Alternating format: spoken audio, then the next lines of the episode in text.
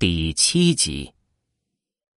即便是不从风水上来说，这种坟穴不管生者还是死者，都不得安宁。想想就知道了，这种地方一旦发生泥石流或者塌陷的话，毁坟是肯定的。死者不得安宁，生者肯定也要折腾啊。就算是不发生塌陷，这遇到扫祭的时候，后人能够站立的位置就那么点儿，稍不注意就容易失足坠崖呀。看着父母的坟丘，我问道：“咱爸妈怎么葬在这儿了？”大哥洛风开口说道：“村里人都葬在这里啊，这就是咱们村里专门埋人的老林呢。”看来大哥洛风不懂这里面的门道，我想了想，开口问道：“爸妈的丧事是谁操办的？”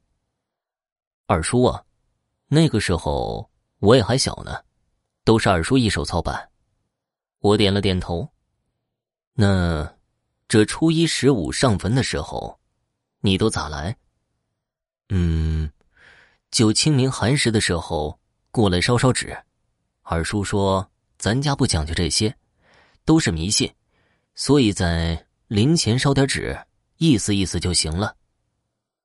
一边说，大哥一边指了指老林前的那一大块空地。我点了点头，心里边却冷笑不止。哼，烧点纸意思意思，在老林前烧纸，不在坟前烧。你这纸钱烧给谁呀？就算不被孤魂野鬼分走，怕也是分不到我父母的手上吧。我走到父母的坟前，然后点燃了带来的黄草纸，最后磕头。大哥就站在旁边，也没有说什么。等磕完头了，我从大哥的手上接过一把铁锨，然后挖了两铲土，盖在了坟丘上。再捧一捧土，重重的压在墓碑上。走吧。我起身对洛风说道：“我也磕两个。”等大哥磕完头，看着坟头那一茬青草，还有那纸烟，一点动静都没有，我心里已经确定了，大哥洛风确实不是父母的亲生儿子。回去的路上，我没有说话。大哥洛风似乎也是一个不善言辞的人，或者说，毕竟这么多年就没有在一起过。我们说是兄弟，可是那种隔阂还是如同陌生人一般，所以他也没有说什么话。因此，一路上我们两人之间的气氛显得异常的沉闷。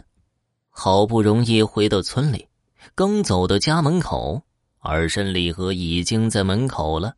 一脸着急的等着了，看到大哥洛风之后，李和急忙问道：“你也跟着去了？”“嗯。”阿水不知道地儿，你让旁人领着去就行了，你跟着干什么呀？明天就要结婚了，非要沾上一身晦气，赶紧的进去洗洗去。一边说，李和一边推了洛风一把。哦。罗峰对李和的这种管教似乎已经习以为常了，看二人之间的交流神态，似乎除了称呼上没有叫爸妈，其他的已经跟父母儿子没有区别了。阿水啊，你别嫌你二婶说话不好听啊，毕竟你大哥明天结婚嘛，好好的喜日子，本来就不该去那个地方的。对了。我听你二叔说，你这些年好像就是学这个的，你应该懂这个道理吧？说到这儿，二婶紧紧的盯着我，他的眼神中似乎流露出了那么一丝丝紧张。我笑了笑，摇头说道：“哼，嗨，我那学的都是一些糊弄人的把戏，都是想着怎么把人口袋里的钱给骗过来的，当不得真的。”现在大城市里很多人都是靠这个吃饭的，哦，原来是这样啊。二婶脸上的表情似乎轻松了一些。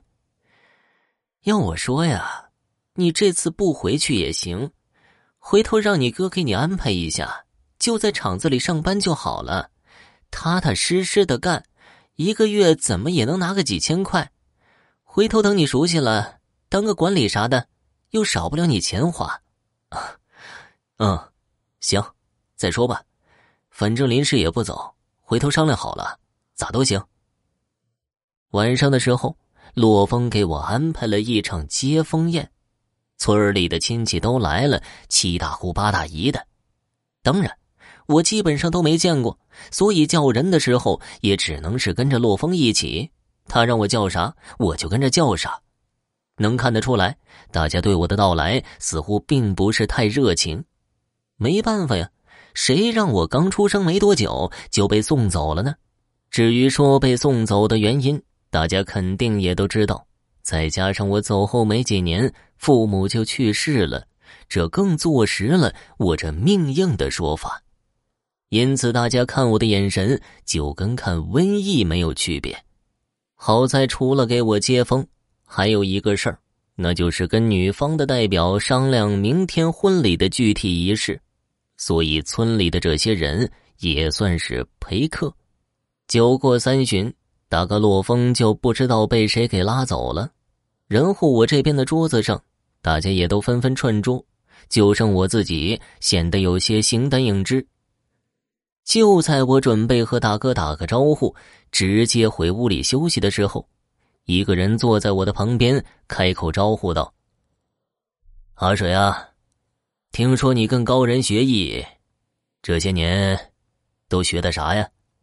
我扭头看去，说话的是个高高壮壮的汉子，差不多五十多岁的年龄。之前洛风介绍的时候，让我管这人叫七叔公。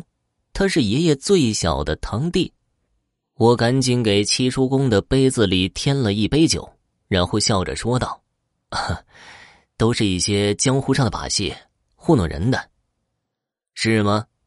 七叔公端起酒杯一饮而尽，然后夹了两口菜，说道：“别看不上这些江湖上的把戏啊，当年大哥啊，也就是你爷爷。”就是靠着这江湖上的把戏发家的。什么？爷爷也是跑江湖的吗？这个我还真不知道。如果真是这样的话，为啥还要把我送出去跟柳瘸子学艺呢？可能看出我脸上的疑惑，七叔公笑着说道：“你爷的本事，传给你二叔了。”后边就没再说了，但是我也明白什么意思了。呃，这次准备待多长时间呢？还不确定，估计待几天就走吧。啊，早点走好，早点走，没那么多事儿，对自己好，对别人也好。说罢，齐叔公起身拍了拍我的肩膀，笑着说道。当年我跟你爹也是一起光屁股长大的，哎呀，一晃多少年过去了。